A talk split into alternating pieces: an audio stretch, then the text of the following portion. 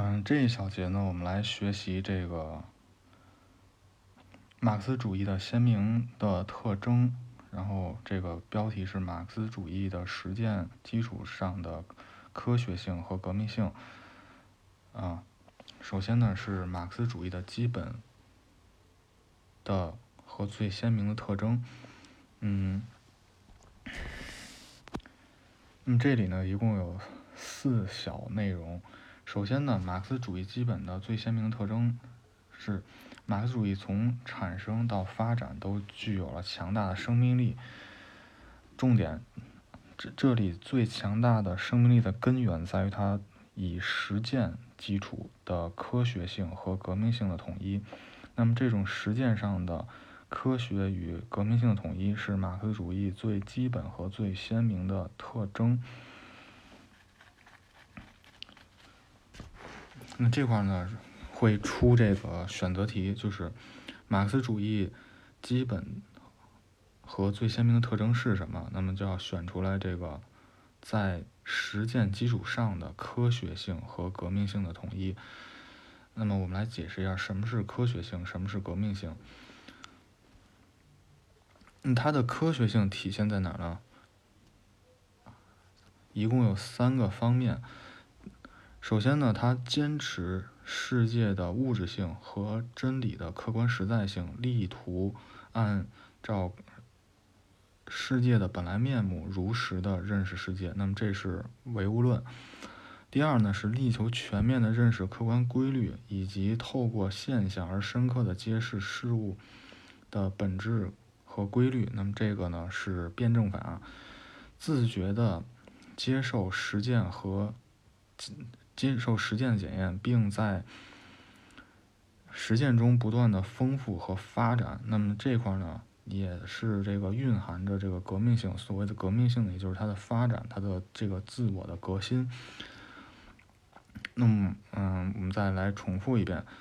呃，马克思的马克思主义的科学性呢，体现在三个方面。第一个方面呢，他他坚持唯物论，也就是坚持世界的物质性和。真理的客观实在性，力求按照世界的本来面目如实的认识世界。第二呢，他坚持唯物论的辩证法。我们这个呃，关于这个说法就是唯物论的辩证法，这个呢我们在后面再展开。那么它体现在哪儿呢？力求全面的认识客观规律，以及透过现象而深刻的揭露事物的本质和规律。那么第三呢，它是以实践为基础的，也它也自身的有这个自身的革命性，那么就是自觉的接受实践的检验，并在实践中不断的丰富和发展自身。那么第三呢，是马克思主义的这个革命性，那么它的革命性呢，体现在坚持唯物辩证法，具有彻底的批判精神。那么这块呢，就是说要对这个唯心主义进行彻底批判。那么具有鲜明的政治立场，那也就是说，他的所他的政治立场就是无产阶级的这个属性。那么他是为无产阶级和人民服务的，坚持无产阶级的解放和人类解放的有机统一，这是他的这个革命性体现。那么两个部分，两两部分内容，一个是坚持唯物辩证法，因为唯物辩证法本身呢，就是要用。这个联系的发展的观点来看问题，那么这个，那就蕴含着这个批判，因为发，因为是这个后面呢，在这个为呃辩证法这块会讲，就是因为事物的发展呢本身是通过矛盾来进行，就是通过矛盾作用来发展的，那么这里呢就有这个斗争性，嗯，这个批判，那么还有呢就是它明鲜明的政治立场，就是。这个为无产阶级和广大人民服务，坚持无产阶级解放和人类解放的有机统一。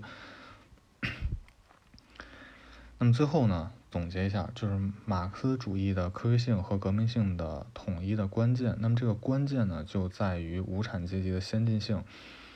嗯，这块儿呢，会在这个啊讲到政治经济学的时候再来解释，就是为什么说无产阶级是最先进的这个阶级。